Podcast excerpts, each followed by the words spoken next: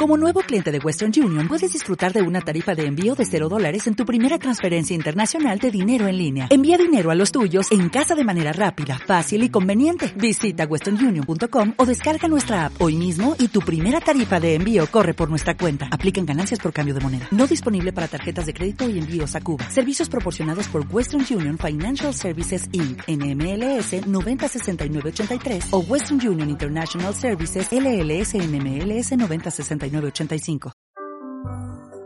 Bienvenidos a la palabra gota a gota, llevando los principios doctrinales a la vida práctica. Hoy continuaremos con el estudio Unicidad, porque solo hay un único Dios. Con ustedes, el pastor y maestro Álvaro Torres. Vamos a orar, hermanos, esta mañana y pedir al Señor que nos guíe en esta reflexión bíblica. Soberano y eterno Dios, invocamos tu nombre en este momento y te suplicamos que nuestra mente sea bendecida con la iluminación del Espíritu Santo. Enséñanos a comprender tu palabra, Señor.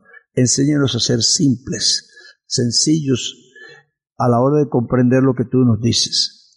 Ayúdanos, Señor, para caminar a la luz de esa revelación en el nombre de Jesucristo.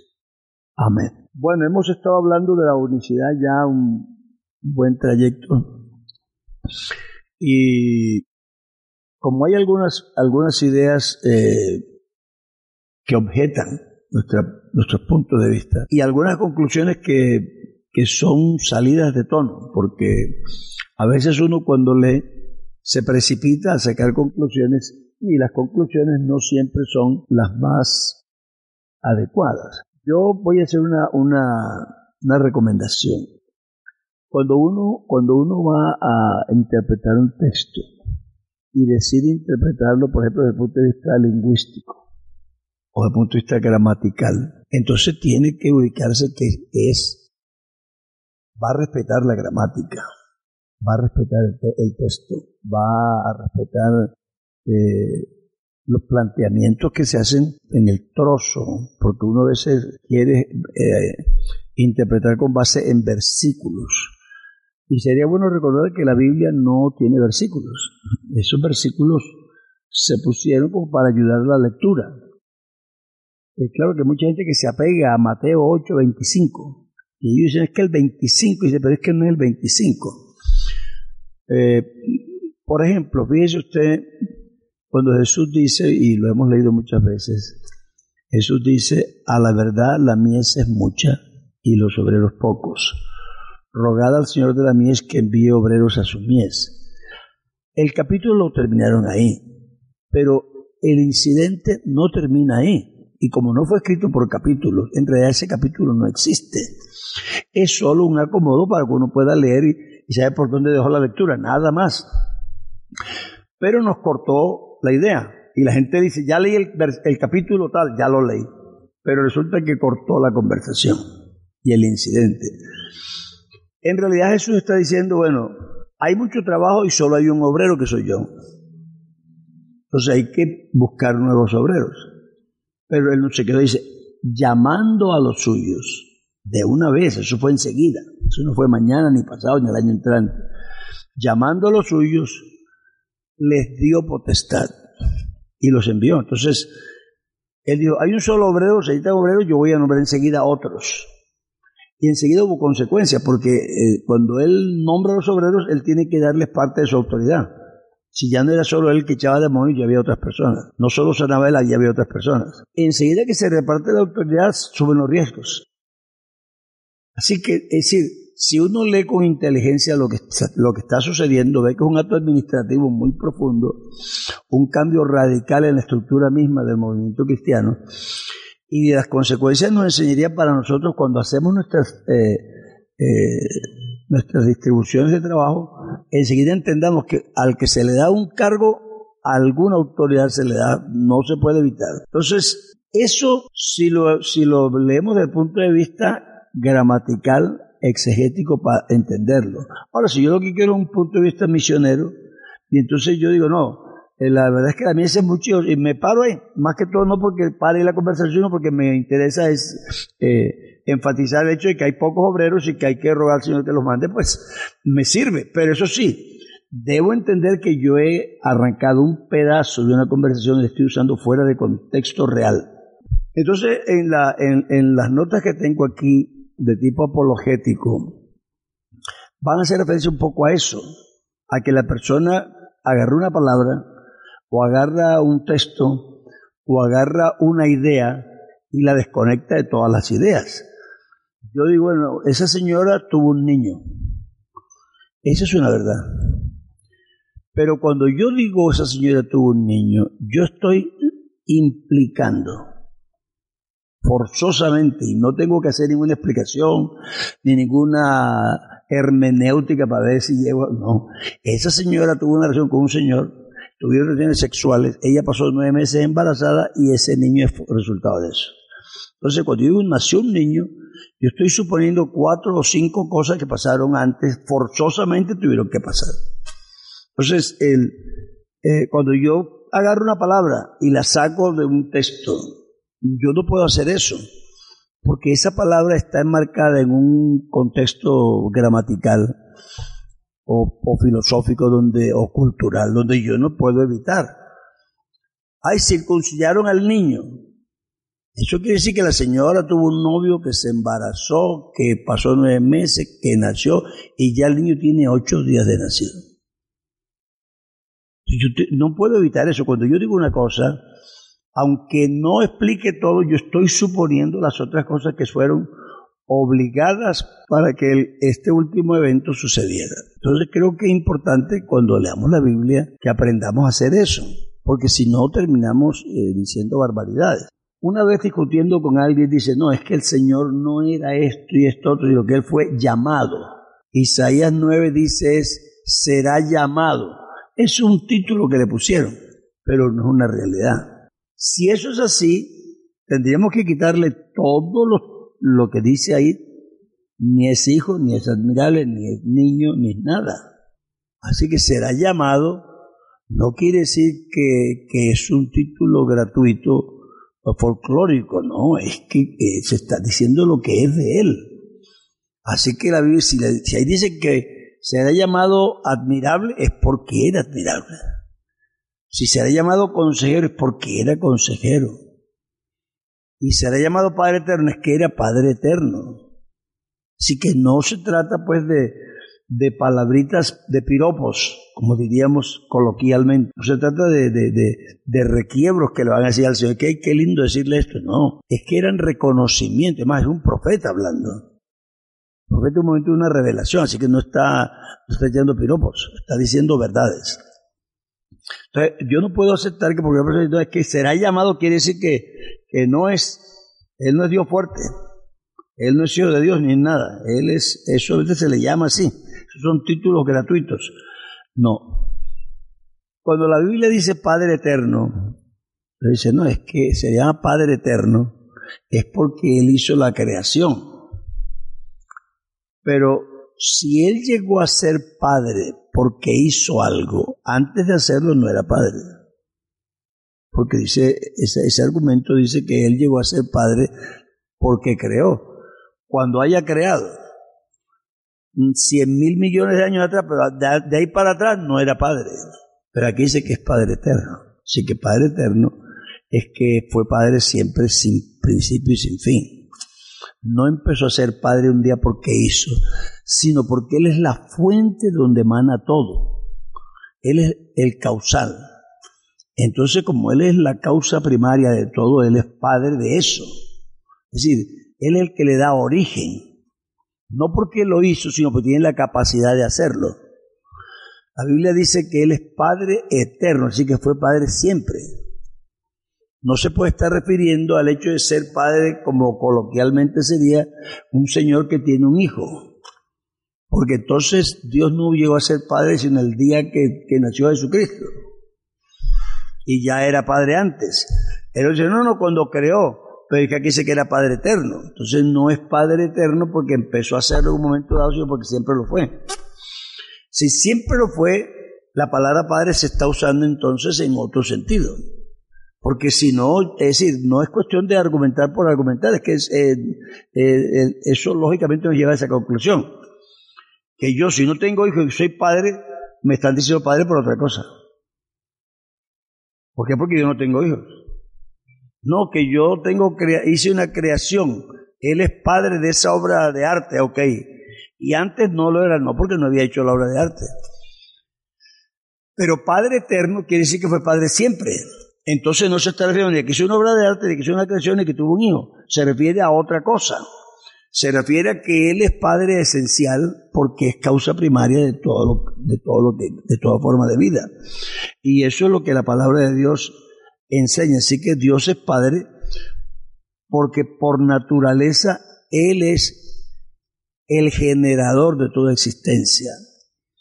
Y eso sí siempre lo fue. Así que eso no empezó a hacerlo ayer o hoy porque, porque tuvo algo. Otra idea que escuché a alguien fue que, que la muerte de Dios. Creo que predicó un sermón que tituló La muerte de Dios. El título mismo es contradictorio, obviamente, porque, porque Dios como tal no se muere. Es decir, nadie puede matar a Dios espíritu. Como la redención necesitaba derramamiento de sangre, como la redención necesitaba de que fuera un pariente cercano, Dios tuvo que adecuar su ser para poder llegar a ser lo que tenía que ser para alcanzar lo que tenía que alcanzar. Eso es, eso es lo que el ser humano pronto no llega a entender. Dios no prestó es que Dios el que era, yo lo salvaré, yo mismo lo salvaré, yo mismo. Yo mismo que hablo, estaré presente. Jesucristo es el Salvador, pero en el Antiguo Testamento se habla de Jehová como el Salvador, así que no puede haber dos Salvadores, porque la humanidad tiene un solo Salvador y además con uno es suficiente. Si se necesitaran dos, pues de pronto hay la posibilidad, pero con donde una causa es suficiente, dos son demasiadas. Entonces, Él es el único Salvador que existe. Este Dios que se adecuó de la manera, no, discutamos eso ahora porque sería larguísimo de discutir, pero haciendo lo que tuvo que hacer, tuvo que adecuarse para poder hacer la redención. Y la redención pasaba por la muerte. Así que la redención tenía que tener el sacrificio de alguien, porque eso lo dice la Biblia, es el Cordero de Dios que quita el pecado del mundo.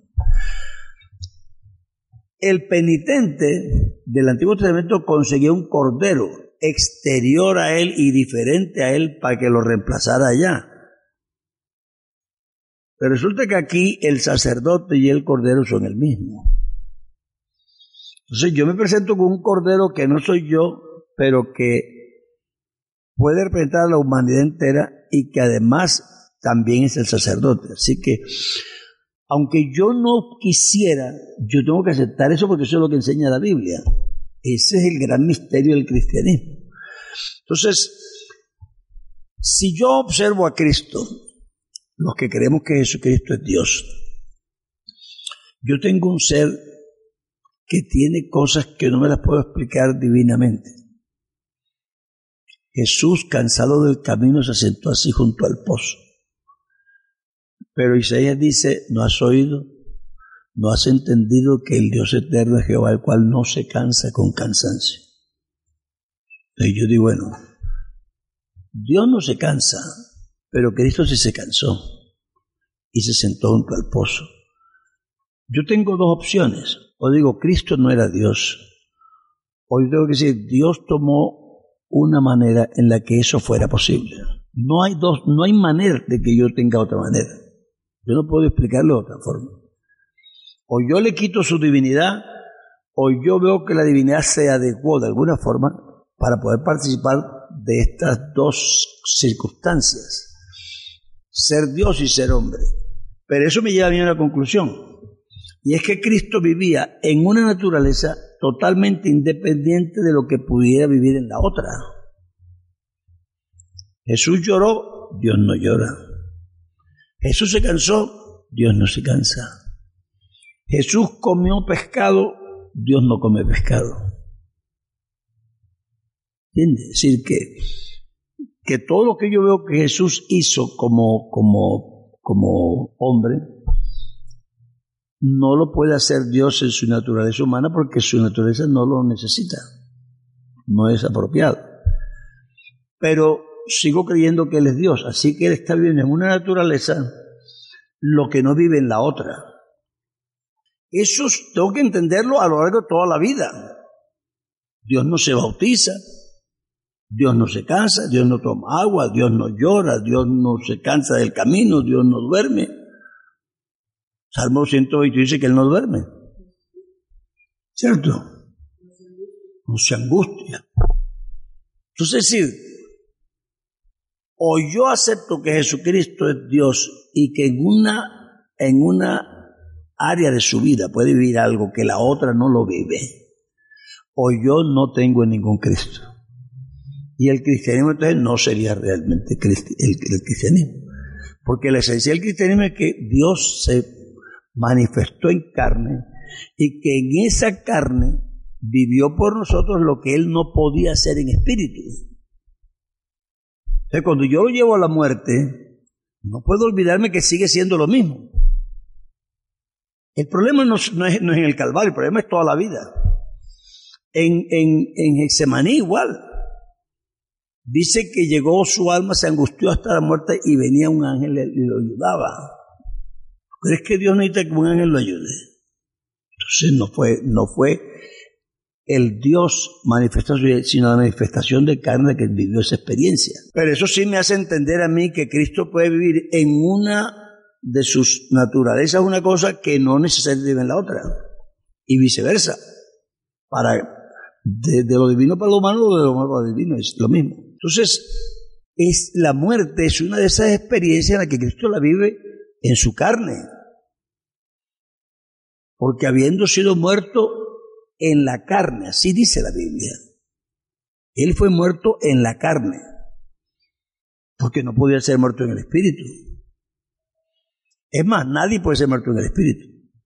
Así que no veo cuál es el problema nuestro a veces de, complicar las cosas. Él es un ser eh, especial, con una condición especial, pero que, pero que está viviendo mi experiencia probó la muerte por todos.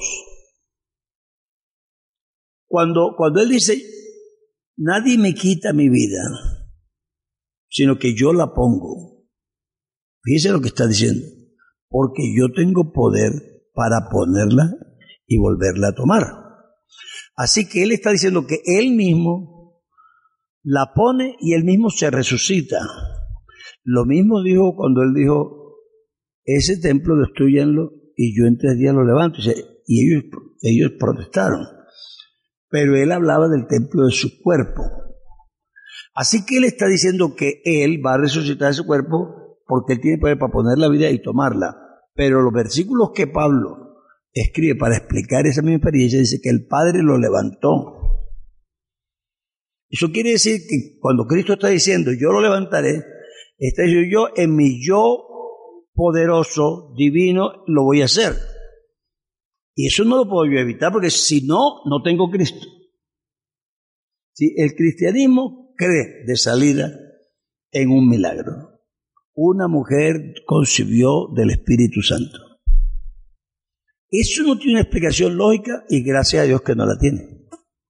Porque si fuera lógico, ah, eh, pues sería lo mismo que todos. Aquí tenemos el arranque de un milagro. Un milagro como es, es una cosa que no va por las leyes naturales.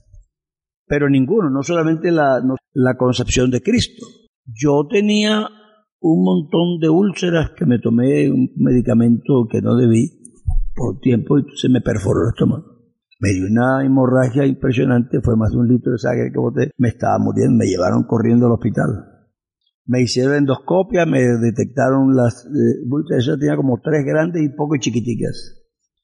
Eso, yo tuve un familiar que tenía úlceras, estuvo como un año comiendo papa y cuidándose de ciertas comidas porque eso no se cura en un día. Y quedan las cicatrices que, eh, sensibles a que pronto se, se abran, se reabran. Pero yo a la hora y media que me fueron ya a examinar cuánto me ponían de sangre, ya tenía sangre. Me tomaron la endoscopia otra vez y tenía cicatrices. no tenía úlceras. Eso no tiene una explicación lógica. Si la tuviera no sería un milagro. Eso, eso no solamente con la concepción de Cristo. Cualquier milagro es así. El, el hombre está paralítico de nacimiento. Es decir, que si usted sabe lo que es un paralítico de nacimiento, un hombre que nunca cargó el peso de su cuerpo sobre las piernas. Esas piernas nunca se desarrollan, son delgaditas, están torcidas. Los huesos se deforman. Él lo tiene que cargar. A él no le hicieron una operación, no le hicieron un injerto, no le pusieron una terapia. Eso hubiera durado como tres años o cuatro, si es que hubiera habido la posibilidad. Pero aquí dice, levántate. Y el hombre pegó un salto, los huesos se le enderezaron, los tendones se le arreglaron, los músculos se oxigenaron, la sangre empezó a funcionar. Es decir, eso fue un milagrazo. Y el hombre no entró dando pasitos que lo ayudaran a ver si podía caminar, entró saltando. Eso, o tú aceptas que es un milagro, o tú dices, no, eso no, eso no fue verdad. Así que tienes esas dos posibilidades. O aceptas el milagro que no tiene explicación lógica. Y yo insisto en eso porque vea, todo predicador, pastor, por viejo, por joven, por todo lo que sea, que trate de dar una explicación lógica al milagro, ya perdió. Ya perdió. Dijo uno a mí, no, es que en el desierto, pues como hay rocas que tienen agua, Moisés lo llevó por ahí, te golpeaba la roquita y le poquito Y sí. ¿Y de qué tamaño tiene que ser una roca que tenga suficiente agua para darle agua a un millón de personas? Pero no un día, sino 40 años. Un, un río portátil. Vea, en, las reglas de hermenéutica hay una que se llama lo extraordinario de la escritura. La Biblia, si usted quiere darle una hermenéutica clara, tiene que aceptar milagros, si no. Y dijo Dios, sea la luz. No, Dios no puede decir la luz. bueno, hay otra explicación. Cogió el bombillo y prendió el interruptor y se iluminó todo el universo. No sé quién puso los cables, pero eso tiene sentido. O es un milagro o esa historia no es verdad. Esa es la única alternativa que tenemos. Entonces nosotros tenemos que creer y no hay explicación válida, no importa quién la dé. Si la dice una persona que parece de reputación o de, inteligencia o de conocimiento, no es verdad. Esa persona lo que tiene es incapacidad de aceptar el milagro. El milagro está ahí. Es verdad que es, que es incomprensible. ¿Quién de nosotros se puede resucitar a sí mismo? Nadie. Así que o tú crees que Cristo no es como tú, o tú no vas a creer eso. Entonces creo que la muerte de Dios es inaceptable, pero Cristo fue muerto en la carne. Eso lo dice la Escritura. Cristo fue muerto en la carne, pero vivificado en el Espíritu. Así que yo creo eso. Él no fue muerto en el Espíritu, él fue muerto en la carne. Porque la carne, pero la carne de Cristo, entre otras cosas, no la podían matar por eso dice, yo pongo mi vida, si nadie me la quita.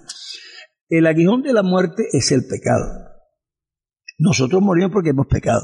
La paga del pecado es muerte. Pero Cristo nunca pecó. Así que a él nadie lo podía matar. Él entregó su vida. Entonces esa muerte también tiene una connotación un poquito distinta a la larga. Porque no es que, no es que lo estén matando, él está entregando la existencia humana para redimir a la humanidad, pero, pero nadie se la está quitando. Ni siquiera los clavos podían quitársela, ni la lanza que le enterraron en el costado. Pero Cristo entregó su vida. Esa es otra dimensión que en Cristo es distinta.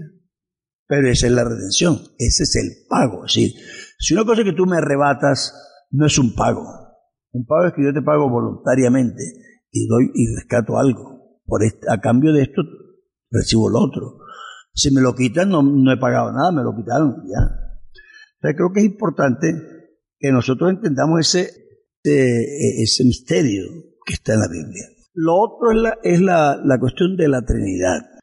Con todo el respeto pues, que tenemos por los trinitarios, porque yo, mm, lejos este de mí, tratar de, de, faltar el respeto a unas personas que son sanas en su manera de pensar. Pero es que la doctrina trinitaria no tiene sentido y tiene una gran complicación todos los libros, todos los libros que están tratando de explicar la Trinidad son falsos, todos. Así hoy escrito San Agustín. ¿Por qué? Porque parten de la posibilidad de una explicación. Y el fundamento de la creencia trinitaria es que eso es un misterio por encima de la razón. Es decir, que no se puede explicar. Así que toda explicación que se dé, la conclusión que den es mala. Si yo fuera trinitario, yo no, no no, yo creo en la Trinidad ya. ¿Por qué? Porque no tiene explicación.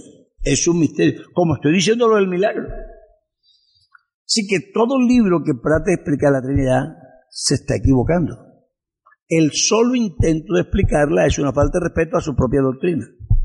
Porque la doctrina Trinidad dice que él, que ese es una es un misterio por encima de la razón, más allá de la razón, que no tiene razonabilidad. Pero la Biblia no habla de Trinidad. Es decir, no, no, no digamos que no menciona la palabra Trinidad, porque está bien que no la mencionara, pero que la sugiriera. Pero la Biblia no sugiere la palabra, la, la doctrina. De hecho, algunos grandes teólogos trinitarios dicen que la Trinidad es una revelación posterior a la Escritura. Así que eso no está en la Biblia.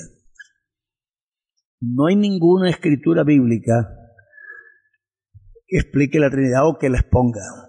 Lo que muchos agarran versos que, que tratan de decir son versos que hablan de la naturaleza humana y divina de Cristo que no, que no son dos personas divinas. ¿Cuál es el, el problema más, más sensible de la Trinidad? Que dice que son tres personas de la misma sustancia. Ese es el problema. Esa no es la parte bonita, es la parte difícil para ellos. No, que son tres personas de la misma sustancia. Entonces dicen, eh, yo escucho a un señor por, por televisión dice, no, que es que todo el mundo es trinitario, el universo.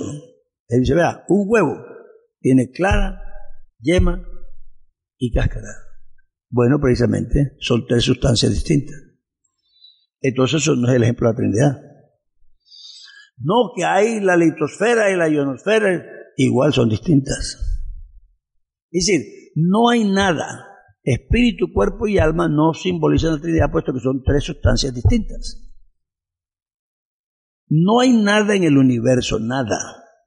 Si fuera un huevo, sería tres claras o tres yemas o tres cáscaras, pero no puede ser clara, yema y, y, cáscara, no puede ser. Sí, sí, aquí hay tres sustancias. Así que no hay ninguna forma en el mundo que explique eso.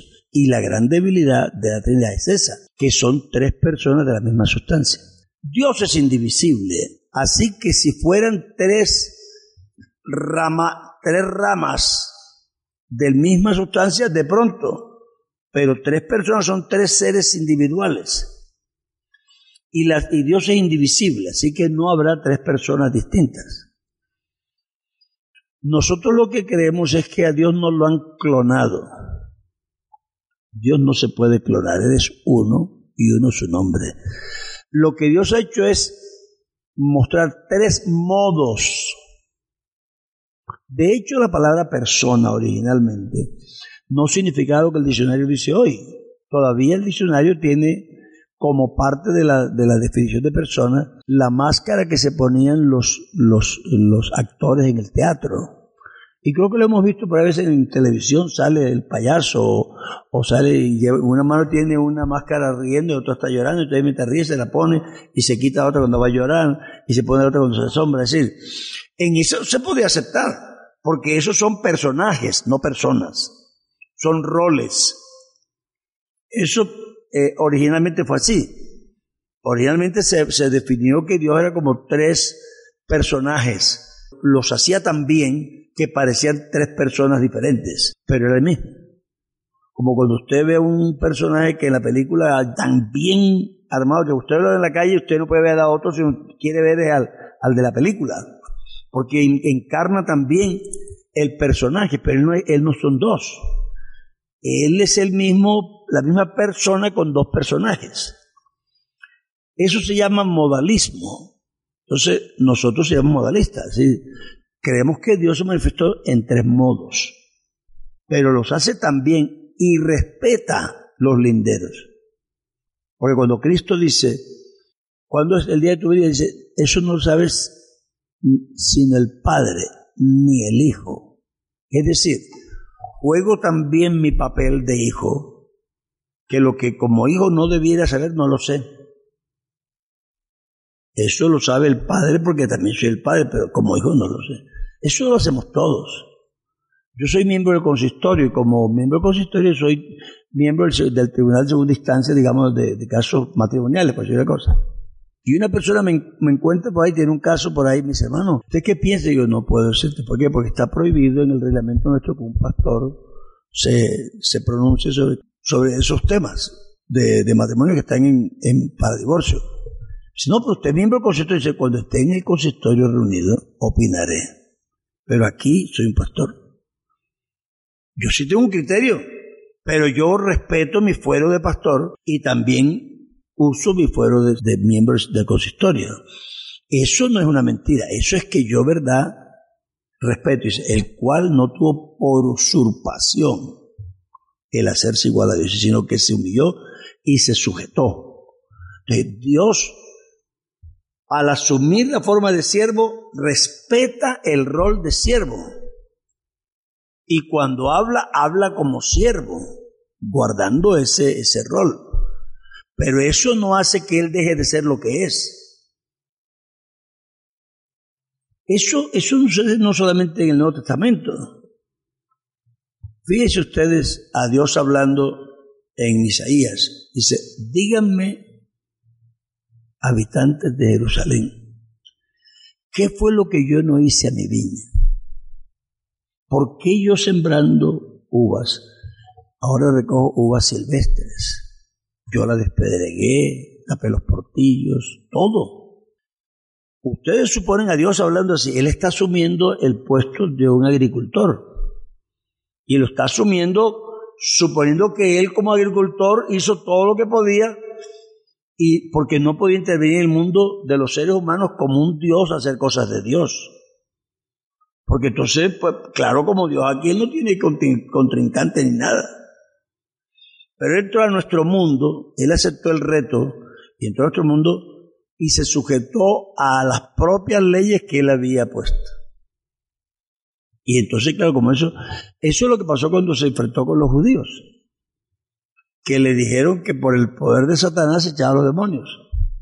Y él, y él dice, lo voy a hacer coloquialmente. Él dice, bien merecido me lo tengo por presentarme en esta facha. Porque usted me está faltando el respeto porque estoy de, de, por diosero. Así que se los perdono, les paso esa por alto, pero cuidado, que ustedes sí saben quién es Dios. Y ustedes saben que Dios sí tiene poder sobre los demonios. Y eso sí no se perdona ni en este siglo ni en el venidero. Es una advertencia muy dura, pero aceptando de todos modos que les pasaba por alto la, la, ignorancia por culpa suya, porque él se presentó como hombre. Entonces, Jesús jugó el papel de hombre perfectamente. Tan perfecto que parece otro, pero no es otro. Esa es la diferencia. Aunque viviera la misma, aunque tuviera el mismo voy a editar y el mismo ADN, por así decirlo, de todos modos serían tres individuos distintos. No hay una clonación. Esos son tres personas. Él es un solo ser. Así que no hay forma de, que nosotros eh, de nosotros convirtamos esto en otra cosa.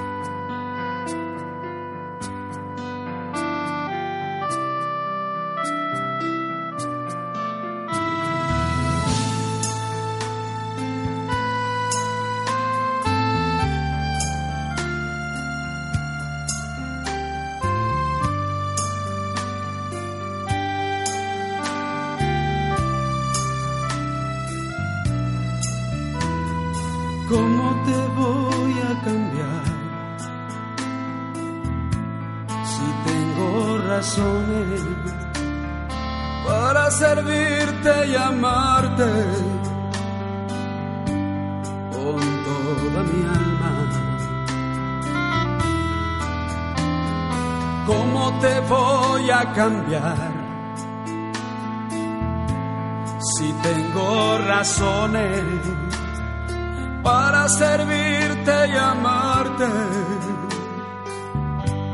con toda mi alma. Tú eres mi sombra de gran peñasco.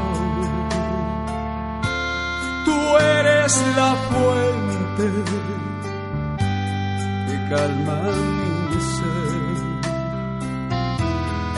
Eres mi refugio cuando estoy huyendo. Tú eres mi salud cuando estoy enfermo. Tú eres salud, tú eres amor, tú eres poder,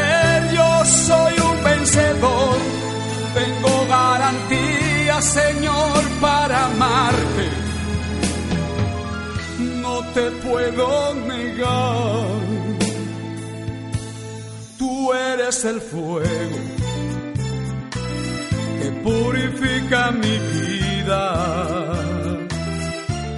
Tú eres la nube que me da sombra en el desierto. Tú eres luz que alumbra en la oscuridad cuando llega la noche. Eres el león de Judá mostrando tu poder. Tú eres luz que alumbra en la oscuridad cuando llega la noche. Eres el león de Judá, mostrando tu poder.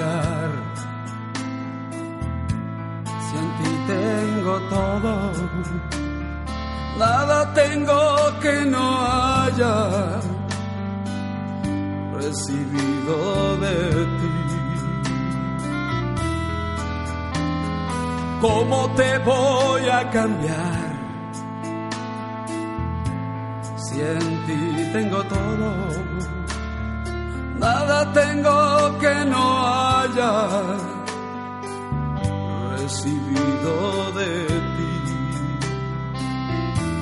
Tú eres el cordero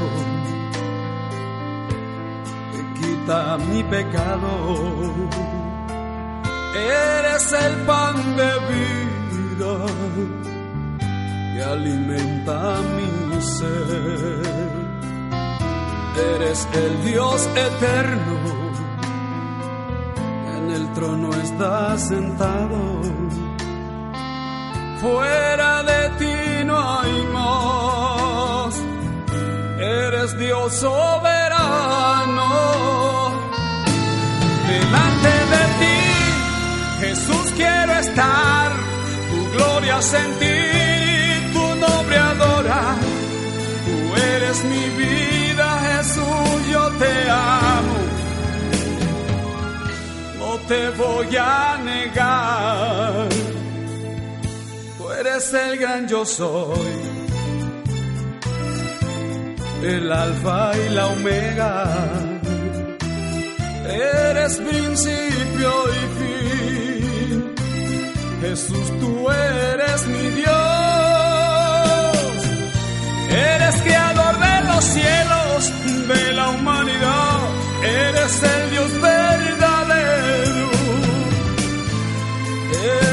Jesús de Nazaret. Y pronto volverás. Te estoy esperando, oh mi Jesús, mas yo no sé cuándo ha de venir. Seguro tú volverás y me llevarás. Seguridad tengo que y me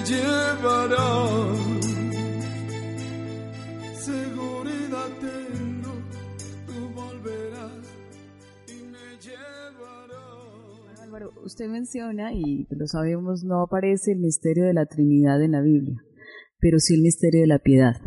Y nos queda claro que no lo vamos a explicar lo que es un milagro, el misterio de la piedad es un milagro, pero sí, y recordémosle a los oyentes en qué consiste el misterio de la piedad. El misterio de la piedad, ahí mismo lo explica. Sin contradicción, grande el misterio de la piedad, dos puntos. Dios fue manifestado en carne, fue predicado, fue recibido, fue visto, yo, yo no sé por qué, yo no sé por qué nosotros nos hemos complicado. Claro, también nosotros somos cristianos después de dos mil años. Entonces ya ha habido mucha controversia y mucha eh, hilación de ideas que, que nos han distorsionado la realidad. Moisés le dice a Dios que le muestre su, que le muestre su gloria.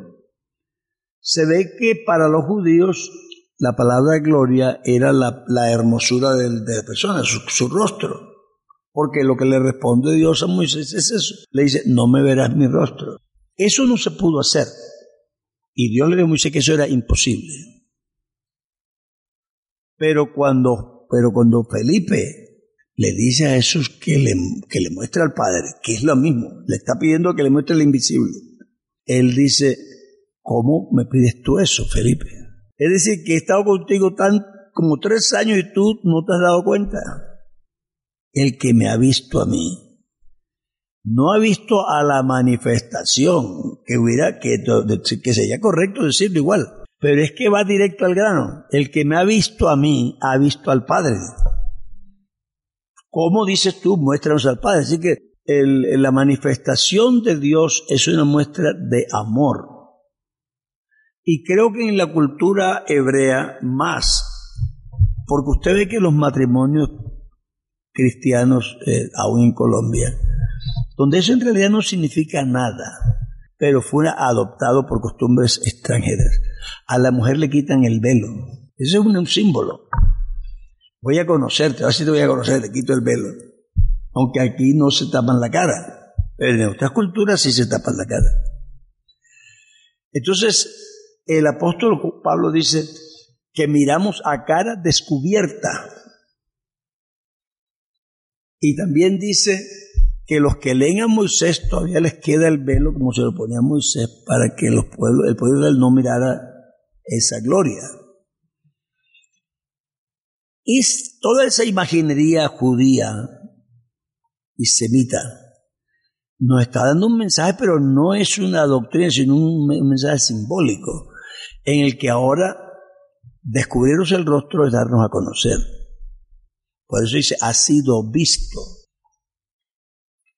¿Cómo explicaríamos esa palabra ha sido visto?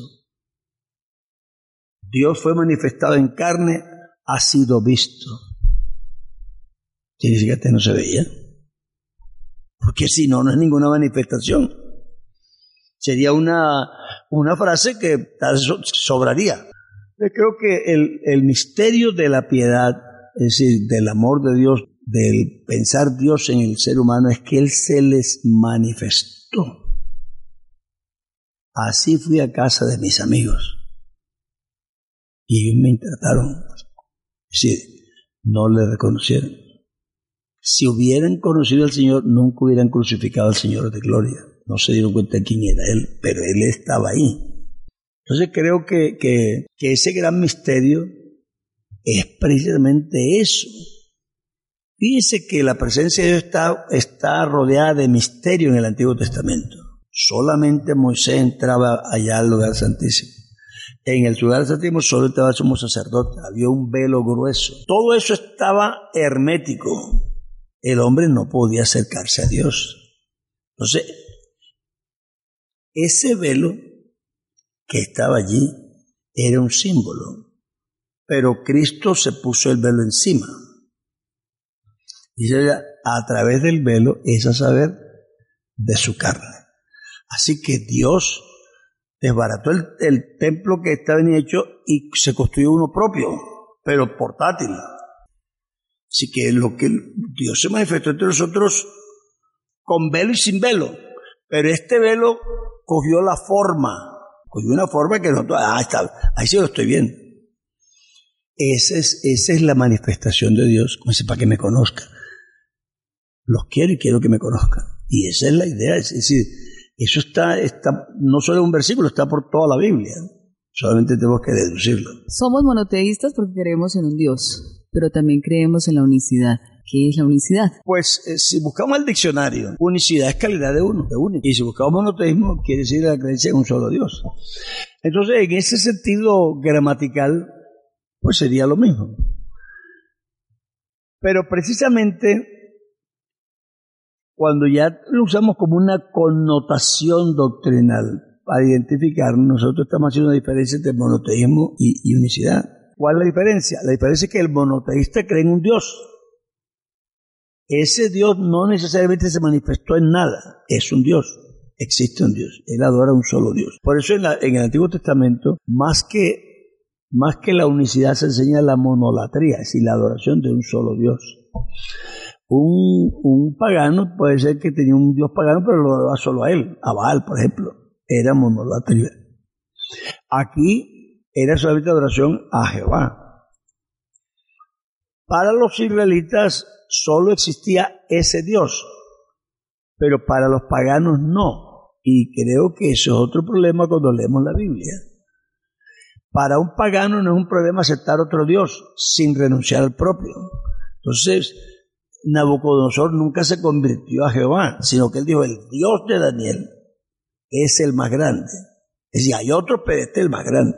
Y, cuando los pueblos paganos hablaban de Dios, dice, es que el Dios de Israel, por eso la Biblia habla del Dios de Israel, del Dios de los ejércitos, del Dios de Jacob, el Dios de Isaac.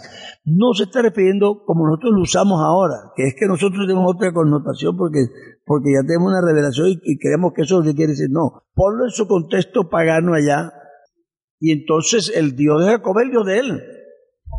De hecho, cuando tuvo el sueño y le prometió a Dios que le pagaría los diezmos y todo eso, él dice, si Jehová me prospera, Jehová será mi Dios. Es decir, que hasta ese momento él no había tomado esa decisión. Jehová será mi Dios. Claro, para nosotros eso es extraño porque ese pueblo se está formando. No había ningún pueblo cristiano o, judío en la tierra. Eso apenas una familia que está empezando a creer en ese Jehová. Entonces él no, no tenía un contexto religioso con una liturgia ni nada de eso. Él estaba empezando. Y por todo había oído a su papá hablar de, de, Jehová y algo había, pero no tenía una definición. Eso pasó también con Esaú, eso no tenía una claridad sobre los valores, entonces él no tenía valores. Y a mí que me sirve esa primogenitura, yo dame la lenteja y lo demás te lo regalo. Eh, esos son personas que, que no son nuestro modelo. Entonces, en el Antiguo Testamento se habla de monoteísmo, de los pueblos que creen en un solo Dios, que eliminan a los otros y creen que el suyo es el único. Ya en el Nuevo Testamento nosotros estamos haciendo una inferencia y es que decimos que ese Dios y Jesucristo es el mismo, que es unicidad, que sí que no son binarios, sino único, que Cristo no es que sea otro, sino que es el mismo de otro modo. En, en nuestro mundo teológico cristiano, unicidad tiene otra connotación, no solamente que es calidad de único, sino que es único en el sentido de que ese Dios único se manifestó en un ser y sigue siendo el único Dios.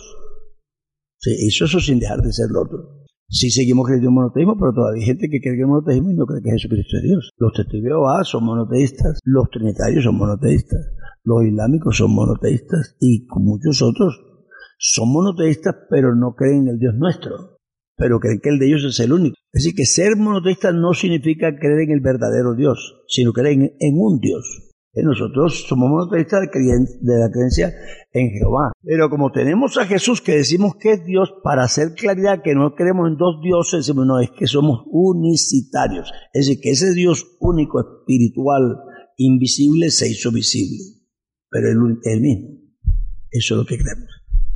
Gloria a Dios. Dios le bendiga a todos. Gracias por sintonizar la palabra gota a gota. Esperamos que se tome un momento para escribirnos y dejarnos un mensaje de cómo este ministerio radial ha aportado para su crecimiento espiritual. Escríbanos a la nueva radio arroba gmail.com